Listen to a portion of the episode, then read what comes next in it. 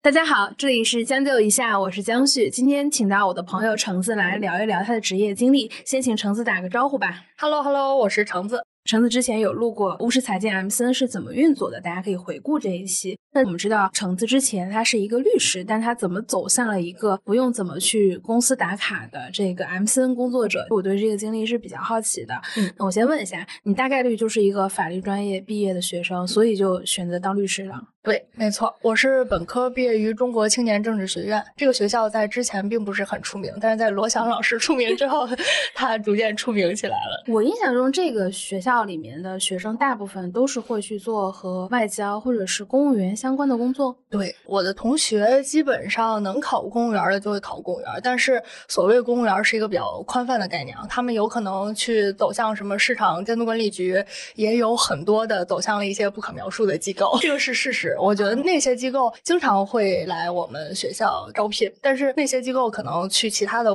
普通大学是不会这种公开招聘的。我觉得总之是在一个根红苗正的一个学校毕业的。对你大概做律师做了多久？我从一六年到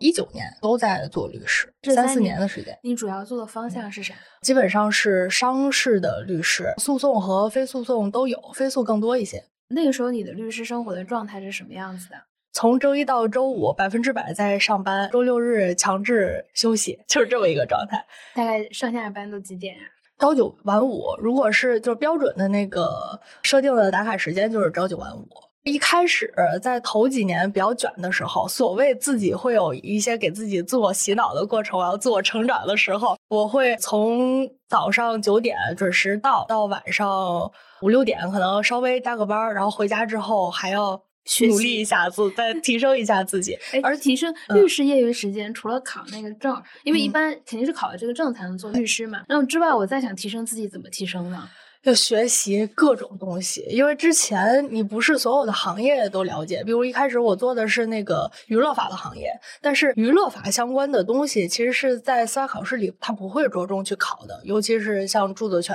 相关的东西，以及很多乱七八糟的案例，比如什么影视剧的版权该怎么去确定啊，这里面有什么风险点啊，这些东西是不知道的。其实它越垂直到细分行业的时候，你就会发现以前学的东西。并不是那么的有用，还要重新再去学、再去研究。所以基本上回家之后就会研究现在所从事的这个细分领域的相关的东西。而且有时候白天的工作其实做的不是那么的好，还需要领导给你反馈啊、修改啊什么的。这个时候也要回家再体会一下。其实是比较标准的打工人的生活。对，那个时候就是累到，我觉得有一个比较典型的症状就是，我回家之后先吃饭，吃完饭之后我需要先睡一觉。然后先睡一下，对我回家吃完饭之后要先睡一觉，起来才有精神再继续搞点别的东西。因为下班之后我已经精神力耗尽了，就已经没电了。我觉得现在是好多职场打工人的状态。我回家也是，就是其实，在公司可能吃完饭了，然后再坐车到家，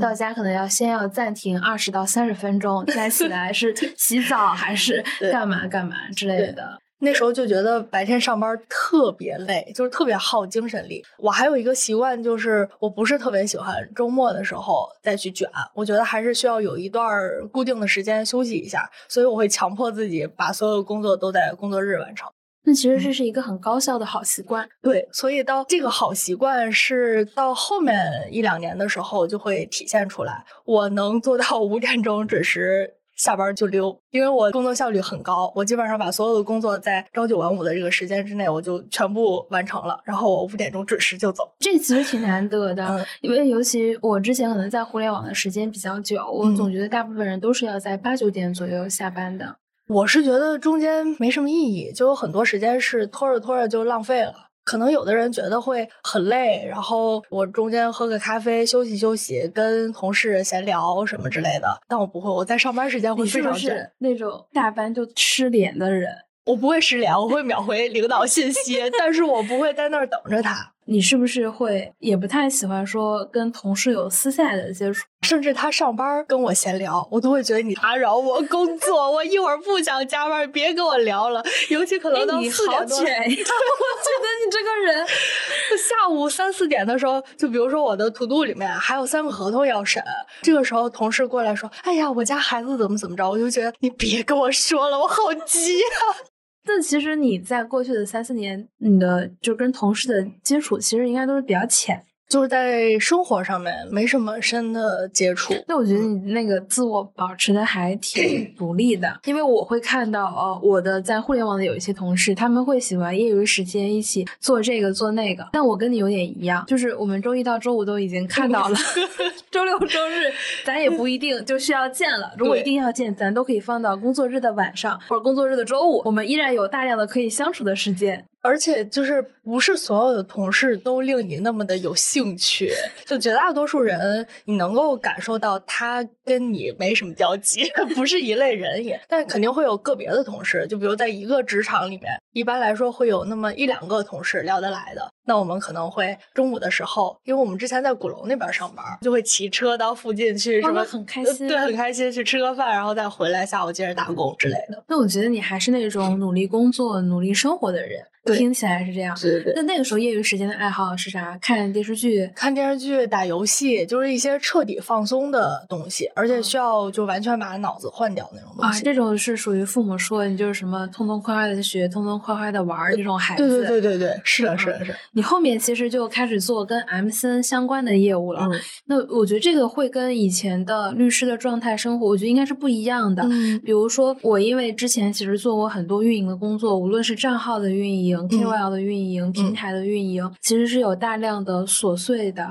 细致的沟通的工作。那换做你们从头开始做一家 MCN 的时候，应该会有大量的这种你们自己不可控的状态。那其实你很少有这种可以完全说下了班就没人打扰，因为就是你不工作，全公司这几十口人就没饭吃了，就是这样的一个状态。那你是怎么去调整这种生活改变？我觉得之前做律师工作给我的一种强烈的感觉。就是我在处理的是别人的事情，就这个感觉会非常强烈。哎，是不是有种隔岸观火？对，尤其是那种假设离婚案，就是这两口子这事情，对我很难去共情共情他。而且呢，那个时候主要处理的是娱乐法和商事业务比较多，就 to B 的客户更多一些。他们基本上涉及到什么版权呀，或者这个游戏要发行啦，或者是这类的类似的事情。不涉及到什么娱乐明星的离婚案是吗？没有没有，还没机会。没有没有，基本上都是机构的客户，就是公司本身会来找我们。然后那个时候就会觉得更不痛不痒，因为这个事情其实跟我对接那个法务他本人也没啥 关系，跟我也没。没有什么关系，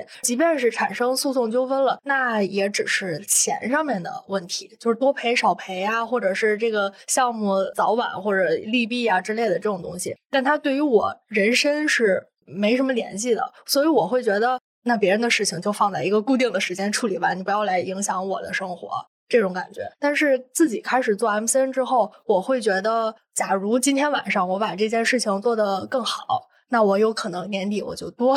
赚一些钱，所以这个关联性会特别的高，我就会把它跟我的生活其实融在一起。我试图会把它融在一起，我不觉得我这会儿是在工作，那会儿是在生活，我都是为了一个很舒适的一个状态再去奋斗这么一个过程。那你不会觉得跟你之前的那个工作状态相比，这种生活其实性价比会低？因为从你的描述来说，我会觉得你的工作性价比还挺高的，就是律师的薪酬应该大概率不会很低，你的上班也能保持朝九晚五，尽可能说周末跟工作日的晚上，嗯嗯少处理工作。但是 M C 这个事情它是随机的、动态的，有可能这个人假设他是一个财经想做 K O L，他可能只有下了班才有时间用。对对对，他上班不会找你的。对，应该这么说，就是从。从我们刚开始做 MCN 业务的时候，那时候公司没几个人嘛，除了我跟巫师以外，还有一两个剪辑，还有一个商务没了，就我们几个人。当时我就接到了一个任务，是做签约的工作，因为一开始你总得有 KOL 才行嘛，有一些签成熟的，然后有一些我们是要去孵化。我给自己定了一个超强的 KPI，就是我一天至少电联至少十五个人，那我每个人打四十分钟电话，其实这一天就基本上过去了。但是签约效率确实也很高，我应该为什么会很高？就是这种不应该说大家今天面对面这个见面联系这种，它签单率会更高吗？当时我觉得应该一个月就签了得有一百号人。这是因为巫师当时的牌子太大了，因为当时有很多人是主动发邮件来，是当时巫师发的那个视频。对对对，一个是他们的意向很强，再一个我们公司的签约的条件还是比较宽松，他不会要你的账号，你想解约的时候就可以解约，分成比例也给的比较好。那个时候是只签那种商务代理吗？不是，也会含一些培训和内容孵化。所以其实就还是挺良心的一个合同，所以大家签约率还是蛮高的。里面就有一些人，他有的是在国外，有的他就是作息时间不正常，我就会夜里也在打这个电话，就会把每天的时间分割的特别碎。在我们刚起步的那一年的时候，就性价比它绝对是低的，因为我一天可能醒来之后就在干这个事儿，但是短期之内呢，有多少收益，有没有收益，其实都不确定。我们公司进入到一个比较成熟的模式，就是 MCN 业务逐渐收缩，开始做主要的 IP 的变现以及 To B 的金融机构的业务之后，我身上的性价比就变高了。我只需要做一些主要的事情。因为逐渐出现其他的同事可以把具体的工作分配走，那我呢就去盯对他们的工作节奏，以及负责一些对外商务的事情。那我可能一周就只需要有效的工作时间，可能也就是两三天，剩下的时候我就不用再处理工作了。说明前期的投入带来了后期的收益。前面描述这段过程，我其实有一些比较尖锐的问题要问你，比如说你们早期巫师发了这条可以招 KOL 的启示，接受了很多的投稿。邮件、打电话欠了一百多人，这一百多人是怎么构成的？现在成活率是怎么样的？现在成活率不到百分之十，挺高的。我觉得这个比我想象的要高。因为里面有一些确实，他其实收到了上千封的邮件。我们其实有选择，一般来说，已经有一些账号基础的，或者他确实本身条件非常不错的，那他成长为一个中腰部的或者十几二十万粉丝的 KOL，在当时还是挺容易的。就那个时候流量也没有现在这么卷嘛。跟大家回顾一下那个时间线，应该是二零二零年，对，二零年，二零年年底的时候，那个时候其实知识区说开始蓬勃发展，但是它还。没有到很内卷的那个时候，那个时候只要你的内容质量差不多，然后有一些正常的方法论，那你其实有个一些粉丝走到中腰部，然后接一些小商单是比较容易的。那个时候又感觉满地都是知识视频账号，满地都是热钱，就是那种科技公司的品牌的钱非常多，非常的慷慨。对，像拼多多呀，然后各种这个互联网大厂也都在投广告。而且当时我们选的很多的 IP，它不是指着这个自媒体这个事情赚钱，所以他也没有那么的焦虑，给自己放的时间也比较长，就是半年之内他看不到收益是 OK 的，是接受的，所以大家都还坚持了挺长时间。后面虽然经过这个商单不行的这个种种洗礼，但是还是剩下了几个十个左右的 IP 还是在走的。说起来，这个过程呢是比较简单，但我相信肯定不是这么顺利，肯定有遇到过很多这个挫折的问题。我们就挑一些印象比较深刻的。那对于巫师财经这家 M C 来说，除了巫师以外，第一个成功的 K O L 例子是谁？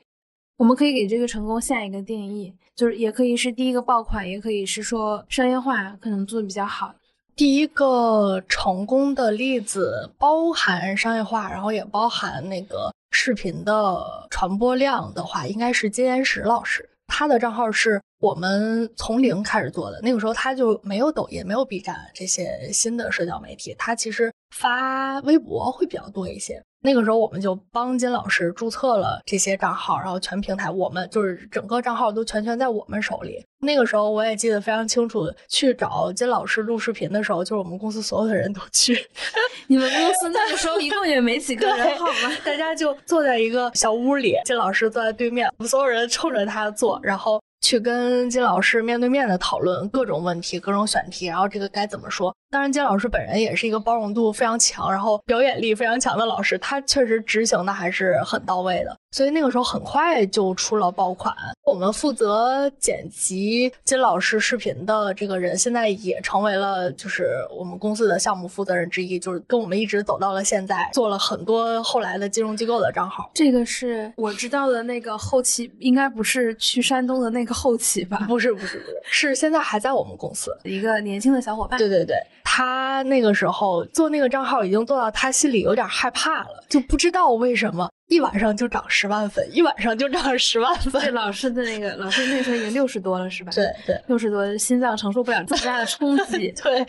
当时老师他也有自己的公司，也有自己的助理嘛，就觉得特别的惊喜，就所有人都在一个非常振奋的状态。我觉得那个时候虽然还没有见到收益，但是就是这种眼前吊着的胡萝卜，促使这个团队在往前走，拿到了一些成果，精神上的激励，促使大家在往前走。我觉得像金老师这样的账号又不能和普通的新媒体 IP 一样去看待，因为大家现在在互联网上经常讨论的一般是全职做自媒体或者是副业赚钱，但对于一些有一些 title 或者职业背景的人，对于他来说流量是相对比较重要的，商业化反而他没有那么的看重，他可能把这件事情理解成还是一个品牌项的事情会比较明显。那对于你们来说，职业早期里面有没有哪些事情挫败感是比较强的？比如说创业踩过坑的？有，就是在做了大概多半年之后，那个时候已经有很多个不错的 IP 了，然后包括像我刚刚提到的金老师类似的这种财经类的 IP，然后也包括我们孵化了一些像健身的账号、颜值的账号，这些也都有。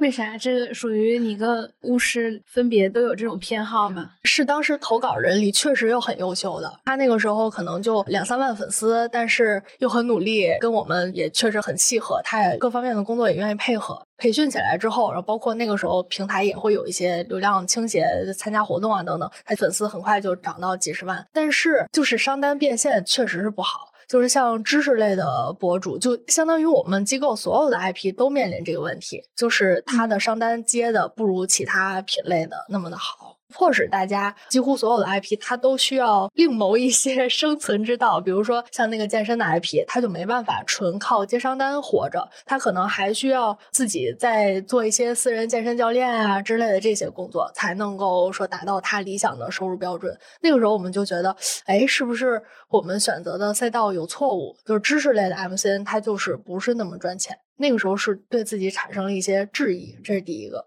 第二个就是那个时候也会有一些平台和机构表示说想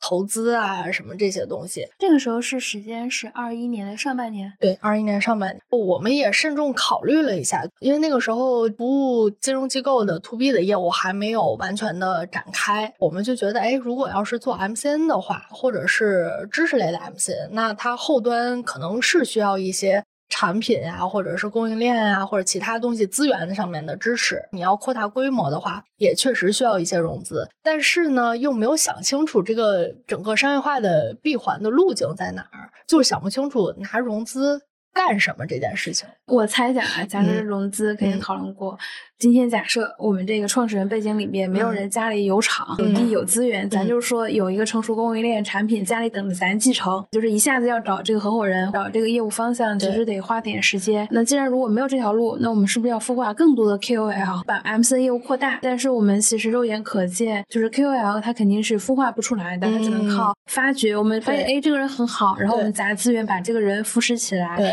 但是我们市面上可能之前你收到一千个这个邮件，可能。市面上很好的这些你都扫过一圈了，剩下的是需要我们主动找的，很多需要主动找，可能这个时候人家已经差不多做起来了，也不需要 MCN 这个服务。那其实这个业务盘这两条路基本上就没太多了，觉得融资这条路也没想清楚。第三个就是那个时候，无论是抖西这个平台还是 B 站，都出了好几个。大博主离开 MCN 的那个事件，并且那些大博主还反过头来去锤他的那个 MCN，说什么黑心合同啊什么之类的。但其实站在 MCN 的角度，就会觉得那已经花了五年的时间把你培养到一个中上等级，还不算是头部博主，你合约还没有到期就已经想着这样跑，就导致我们对这个业务本身有一点灰心，就会觉得是不是捧出了一个头部 IP 之后，他一定会想走。这个问题，我觉得可以。大家好好讨论一下，我觉得为什么好好讨论？就是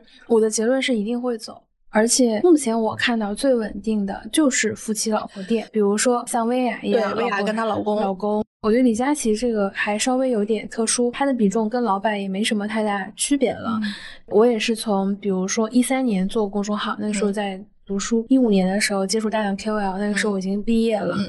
我只看到这种形式是最稳定的，或者说大家现在有亲子关系，他是我亲哥，他是我亲妹，其他的所有的几乎都是走到中途就是要崩掉的，就是大家一定会有利益多跟利益少的人心里会不平衡，这个业务形态它就是不稳定的。要不然你是夫妻老婆店，要不然就你做非常有倾向性的利益分割。那其实分完了之后，你这个老板也是名存实亡的感觉，并且那个时候有一个同行是一个 B 站的还蛮大的一个 MCN，当时我们是觉得，哎，那个 MCN 可能是我们短期内的小目标那种，因为他签了挺多头部的 UP 主，当时他的合约也是非常松，甚至解约的协议，他可以先把甲方签上，乙方空着给你，就是你随时想走，你随时可以走，可以表示这种决心的这个机构。好可怕！这个作为你的律师的眼里，你会怎么想这件事情？那他就是已经做好了这个人随时可以走的准备，但是呢，他就在短期之内面临了几个 UP 主被挖角、被其他机构挖角的这个情况，然后我们就觉得，哎呀，是不是这个生意其实长此以往，它不是一个好生意？我有一个问题，就是他被挖走，比如说他是被平台侧挖走，还是被 M 被其他 MCN 机构，就是更多的钱把这个人买走？那边肯定是给了他更强力的承诺，比如我给你保底一年多少商单，如果不够的话，我可以现金补给你之类的。业内是存在这样的合同的，就竞争非常激烈。我们当时了解到之后，也觉得挺灰心的。这几点其实就导致我们对于公司的主要营收来源产生了一个比较大的怀疑。我觉得至今没有看到 MCN 这个业务模式有一个非常合理的解法。就目前所有赛道的 MCN，甚至往小了说是培养网红的机构叫 MCN，往大了说经纪公司都没有很好的解法。哎，这个其实作为就是曾经的娱乐法从业律师，嗯对这个问题你应该是更有研究。我觉得是，如果看到现在的话，我觉得如果在一五年之前还是比较稳定的，就那个时候大家可能脑子还没有那么活泛，哎，这个是不是跟移动互联网发展那个时候还没有这么成熟？它的信息壁垒还是比较强的。关于商业啊、融资啊什么这些东西，对于艺人来说，他自己还是感觉有壁垒的。同时，可能他们本身的那个资源或其他人接洽到他们的那个路径也不是那么的通畅，所以那个时候很多的明星艺人他就是被绑定在公司，然后他也没办法看到自己更大的那个商业价值什么的。但是到现在，大家也会发现，基本上头部的明星他都已经脱离资本控制啊，或者是自己搞一些工工作作室室，这样他更轻松，赚的也更多，大家都想明白了。我觉得这种 MCN 最快乐的方式就是不超过五个人，一个 KOL，一个商务，一个助理，这是三个，剩下两个我们就招实习生吧。对对，然后每年接个广告，大几百，其实也没啥成本，无非是租个办公室有点成本，博主拿最大头，其他钱大家分一分，也能拿一个大几十，每个人都很开心。我们这个业务模式也稳定，大家感情也深厚，这样过个二十年很开心啊！只要这个 KOL 继续红，是的，所以无论是在网红还是在明星，都有这个趋势，就是大家逐渐不太依赖于这个 MCN 或者经纪公司。那后面你们就没有接受融资，就开始继续你们的业务。这个时候业务应该也会遇到一些瓶颈，因为不好意思，就又剥削了一下乌石财经这个议题。二一年之后，乌石可能就不怎么红了，这个也渐渐可能被大家淡忘了。你们也签了一些 KOL，但是不是所有的 KOL 都有会带来巨大的商业化价值，因为可能从二一年下半年，平台也不会再花钱去签 KOL 了，其实又失去掉一部分钱。这个时候，互联网也感受到寒冬跟政策的捶打，这个时候品牌就开始没钱了，大家就开始要过苦日子了。而且我觉得那个时间段，知识类的中视频的热潮，其实渐渐就开始退下去了。因为从那个时候，我就记得有一些 KOL 就做不下去了。比如说我之前是一个四十人团队，我现在先砍了一半，我现在有了二三十人。我退出掉我的大办公室在世纪大道，然后我又在世纪大道 租了一个小办公室，变成了 A、B 班轮换上班。我说的是真事儿，因为有一个 KOL 的运营跟我讲过这个故事。再过四个月，我再联系这个运营的时候，他们整个团队都没有了，解散了，或者人自己出来又继续做了一个什么样的事情？我觉得那个时候应该对你们来说是比较难的时候。我们公司就是同行也有说过，就感觉还挺幸运的，就是好像前后吧还能衔接上，不知道为什么有一股幸运之光笼罩着我们的这种感觉。因为一开始的时候，我们虽然广泛签约了不同类型的那些达人，一百多号人。但是同时，我们自己真的会面对面去谈，然后去录制、去孵化的这些比较重点的，当时在我们内部评价为 S 级的那些。然后你们这还挺先进。对对，当时 虽然公司只有五个人，但是 内部管理做的还挺先进的方法先引进进 来。对，其实 S 级别的都是一些机构的比较有社会 title 的这些人，要不是高校的教授，要不是机构的什么首席经济学家呀，或者是私募基金的 CEO 啊等等这些东西。我们也确实在短期之内，就是抓到了算是财经类的第二波风口。因为如果说第一类是金融行业从业者出来做视频，它有一个大的涨粉；第二波其实就是真正的经济学家或者是这个比较高 level 的这些人，他出来也做视频，又是对之前的一波降维打击，然后他们也拿到了很高的粉丝。相当于我们手上是有一些。跟机构相关的案例的，在 MCN 这个业务有一点示威，并且我们自己产生怀疑的时候，说实话，这个时候是有几个客户，现在再回想起来，真的是有知遇之恩的客户，就。救了你们，就给你们提供了一个虽然不是数额很大，回款也没那么快，对，但是都是保命的现金流，而且他们当时是反向对我们提出了需求。他说：“我们机构想做这样的事儿，你们能不能提供这样的服务？并且他们也不在意我们之前没有案例这件事情，就是因为毕竟我们之前不是一个成熟的公关公司。我觉得这个其实我倒有一个看法，就是那个时候金融机构其实看到大量的 KOL 已经出来了，他们也尝试去找过一些新媒体机构吧，因为非常多市面上提供这个账号制作，但是遇到最大的问题是不太理解财经这个业务。”我觉得不仅是不理解餐饮业务，他更不理解合规这件事情。我觉得很多非常大量的，尤其是没有在金融机构工作过的人，他是不理解金融机构的工作方式，不理解合规的重要性，可能理解专业知识的都比较差。因为我听过比较夸张的例子，就是有一家很头部的新媒体机构去一家基金公司的时候，不仅生意没谈成，也把人给得罪了，惹毛了。这种其实还。挺常见的，确实。然后当时一些客户来的时候，那个时候我们因为做 MCN 业务还是稍微有一些收入的嘛，公司可能十多个人左右了，已经有一个小小的规模。客户来的时候就发现，哎，我们的创始人一个是懂金融的，一个是懂合规的，拿出来的方案呢是懂合规的那个。对，然后我们拿出来的方案呢又比较有格调，就是跟那些可能市面上流量的不一样，对，不太一样，是他们想要的那个调性，就是又有。一些流量，精准的流量，然后同时又包含一些金融专业的内容，然后还得到了几个客户的认可。这几个客户相当于成为了我们最初的案例。之后我们再去推进其他的客户的时候，起到了非常重要的作用。那这个时候其实是我理解是你们的 MCN 第二桶金，第一桶金应该钱不多，因为是做 MCN 业务，其实很难赚到大钱。我理解，对，但是。就是整体会比较轻松一些，毕竟就是做的都是很熟悉的事情，制作内容啊、接接商单啊，这些都没有什么外界的压力。那业务就进入到了第二阶段。你们最开始只是签到了可能一两个金融客户，后面客户有就更多吗？或者有什么就是报复型这种增长的转机吗？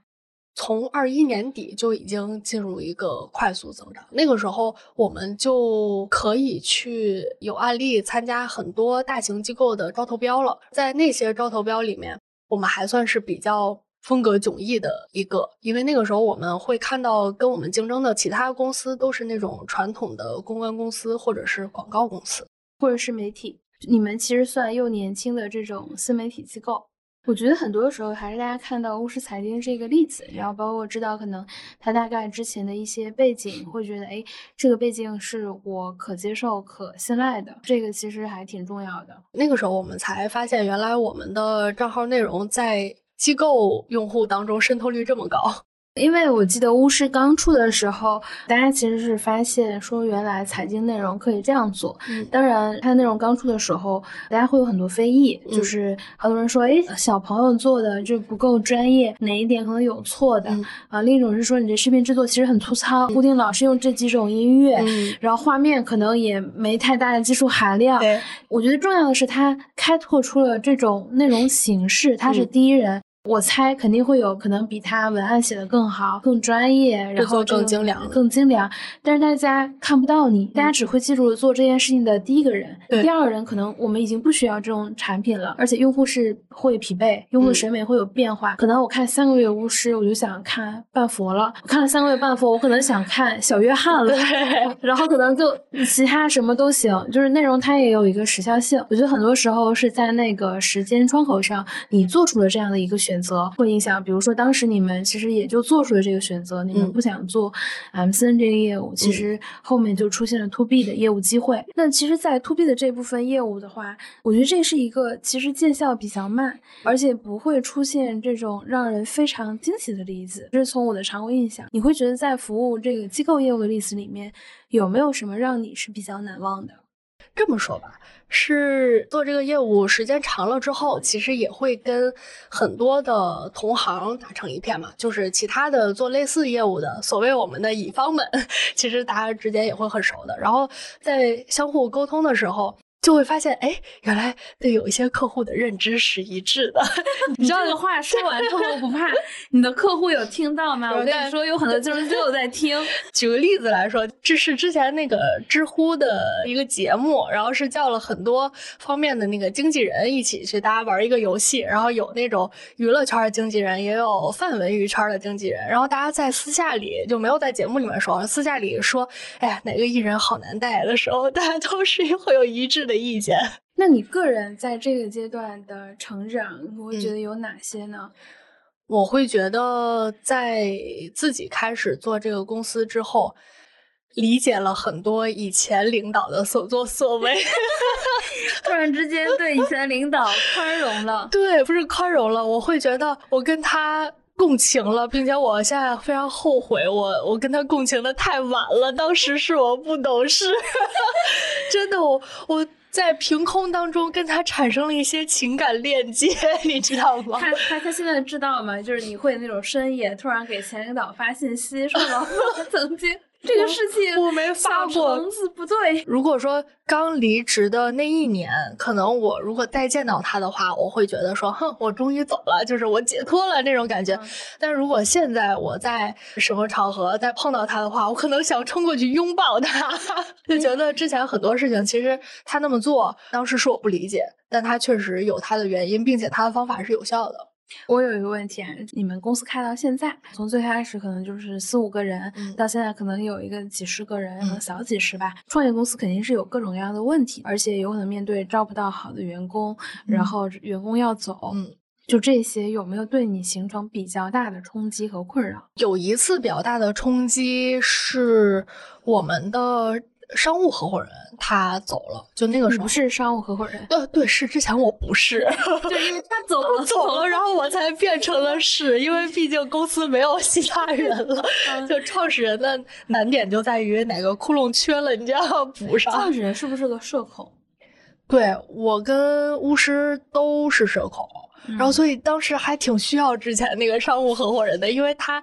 本身就是做公关工作的，而且之前是一个很大的公关公司的很成熟的人，他对于公关那一套都很了解，去那种很 social 的中英文夹杂的那种，哦，比较高级，对对，要格调的时候他出来了，对，这事儿我来 handle，对。然后，但是呢，因为他本身就家是在南方城市，他也在创业一段时间之后，对于 MCN 也好，或者是 To B 的业务也好，他觉得。短期之内可能没有自己想象中那么大的那个爆发，同时还有一些其他的就感情上的因素吧，就他个人感情原因导致他还是想回到南方去生活，找了一个躺平的工作。他走那一天，我们公司是在那个时候就离我家很近，然后中间是隔了一条北京的昆玉河，是一个护城河，然后我在。从公司往家走的路上，我就会路过那条河。然后那天晚上，我真的是站在河边流泪，看着黑黑的河水。就晚上的时候，那个河水它纯黑色的，我在想，哎，怎么办呀？这这这事儿以后谁干呀？就他这个空缺其实挺难填补的，对，很愁。然后他的离开其实也会对我的信心有所打击。然后我就默默在那儿流了得有半个小时的泪。你说的这个昆玉河是在海淀魏公村附近那儿吗？对，是的。哦，原来是叫这个名字。其实那个时候你们在海淀创业的时间也比较久了，跟各个厂其实走的也比较紧密。因为我当时你跟我讲过你们的那个后期在山东办公，我当时还挺惊讶的。就是假设不在北京，可能都在河北廊坊这些城市。嗯，也是后期你们在山东，也是你们早期招的一个员工，回山东老家结婚了，然后就导致他一直在远期办公。但对你们来说，有效的降低了用工成本。对，他在山东成立了一个后期制作团队。对，所以他在山东走这件事情，其实是给我们增加信心的这个事情。一开始我们会觉得，哎呀，如果想降低用工成本的话，没什么办法。然后他回去之后呢，也。会有所怀疑，说这个同事能不能做好远程管理的工作？但事实证明，他现在做的非常好，对他来说也很开心。对，既做管理人，又回老家了，然后生活体验、舒适度又高了好。对，然后他又拿着北京的工资，儿子好开心啊，非常开心，在山东过一线城市的生活。对呀，对呀，他应该是回山东之后也涨了工资，就是我们公司在走上正轨之后，他的那个老丈人就紧急找他订婚了。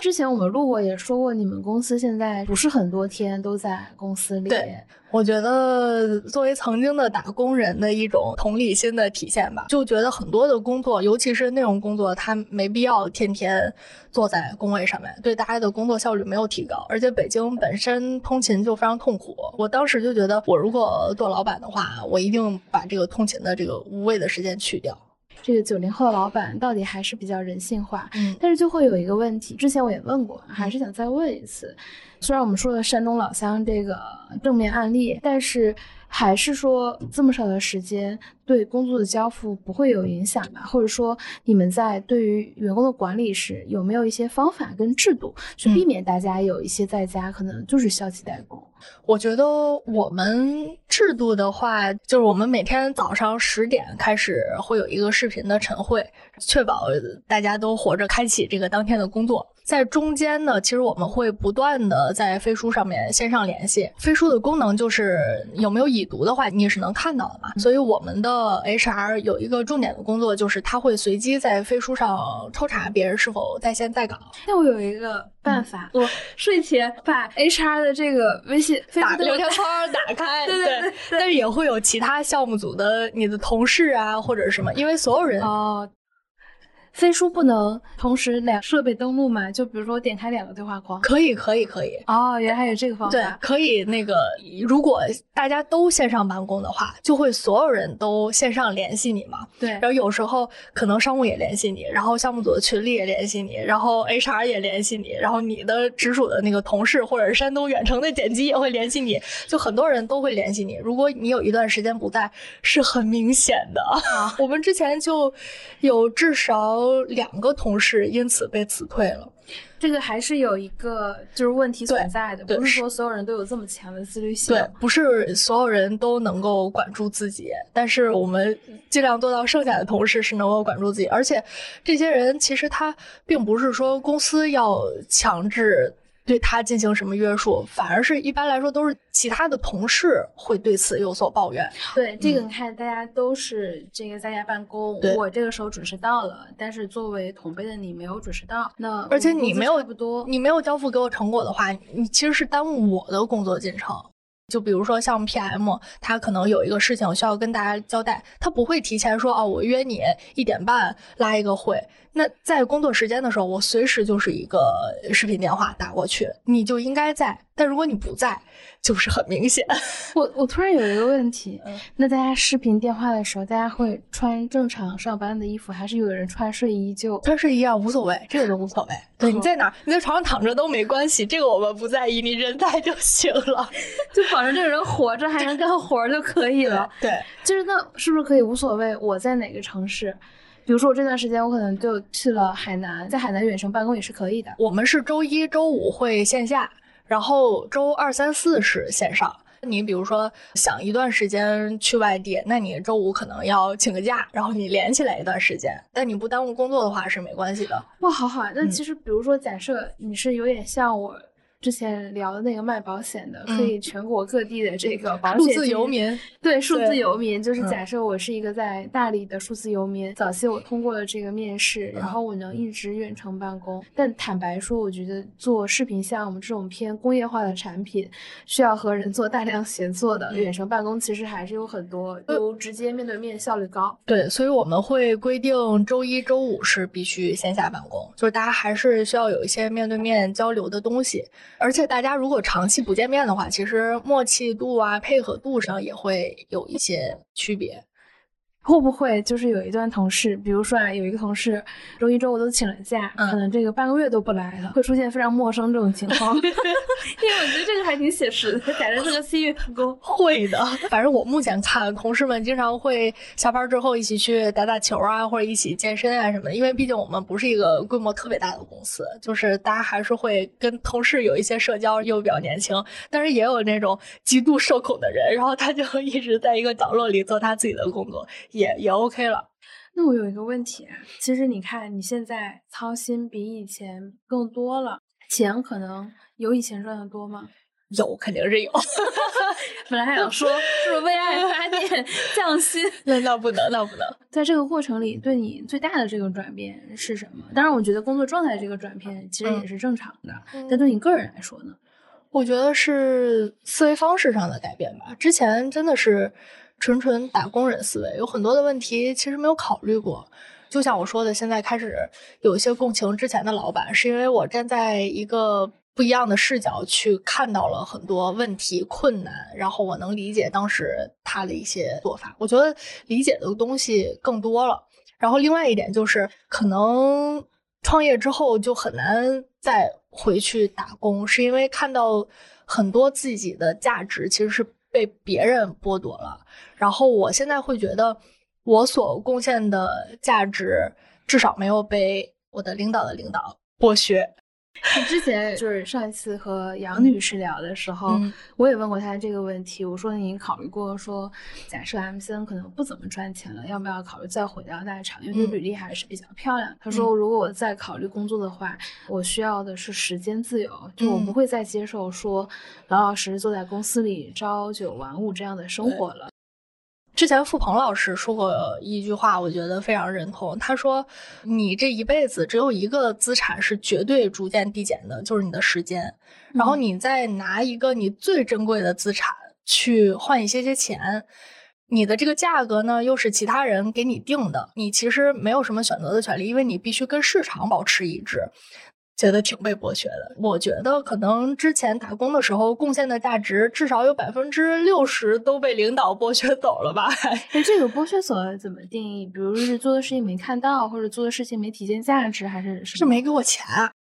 说明还是这个时薪比太差。但如果他百分百都给我了，他赚什么呢？其实理论上来说，他们拿走了更多，是因为他付出了一些前期的成本，以及他承担了风险。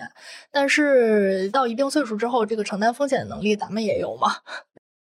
我觉得每个职场人可能在三十五岁之前即将到来，肯定都想过创业这个事情。但是有的时候就涉及到说你有没有这个时机，有没有这样的一个成本。嗯但是这个创业有可能是比如说开一家 M 四公司，也可能是卖煎饼果子，也可能是下乡卖水果。我现在有一个学妹，就是从大厂离开，开始种猕猴桃，然后卖猕猴桃，这嗯这也是一种创业。嗯逻辑自洽吧，或者你觉得所获得的收益对应的努力是可以的，然后你掌握了你自己的生活，我觉得这就可以了。另外一点就是，我以前会觉得工作是分为体面和不体面，我能做的和我不愿意做的这两种。但是到现在，我觉得卖煎饼果子真的挺好的。甚至我之前有一个高中同学，然后他的大学室友就是在上大学的时候，而且是北京的一个大学哦。嗯上大学的时候，他就在附近租了一个。呃，补充一下，橙子是个北京女孩儿，我那个同学也是北京人，然后他那个室友也是北京人，然嗯后他就在上大学的时候，在附近租了一个可能三四平米的一个小东哦，西，这个就是那个小对小窗口小桌子，对，然后这儿这儿一个奥子，然后就是摊煎饼的那个，然后他就课余时间去摊煎饼。课余时间就是比如说早上上课前，对，然后晚上晚上夜宵的那个时候，然后正好他的课余时间其实也是同学们的课余时间嘛，然后干到毕业一两年的时候，他已经拥有了四个煎饼摊儿，真的很厉害，有点厉害，有点厉害。他是怎么？当然，我觉得就是卖煎饼果子，他会可能力薄嘛，但是摊的多，对，摊的多，就是摊四年也摊出三个摊子来了。对，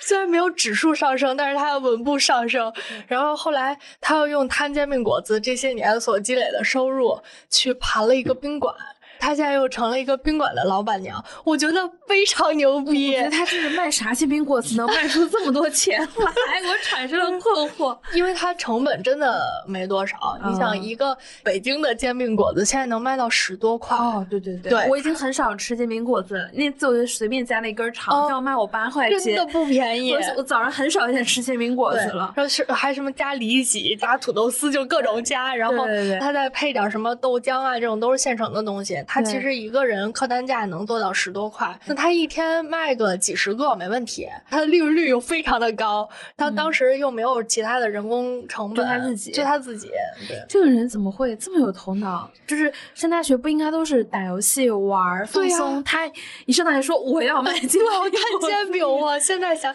当时我不理解，当时我知道他摊煎饼这个事儿，我觉得我不理解。我如果我读大学的时候，我肯定。就是做不了这个事情，我觉得这事儿不体面啊。对，不体面，然后也不是一个光彩的事儿。对，而且会觉得是不是对于自己以后的职业发展没什么帮助，就觉得在浪费时间。对，这典型的好学生的想法。对，就觉得我以后一定要干那一番大事，然后我现在是，你要不然我考个证啊，去给那个做准备。现在想起来都是放屁，可能还没有人家摊煎饼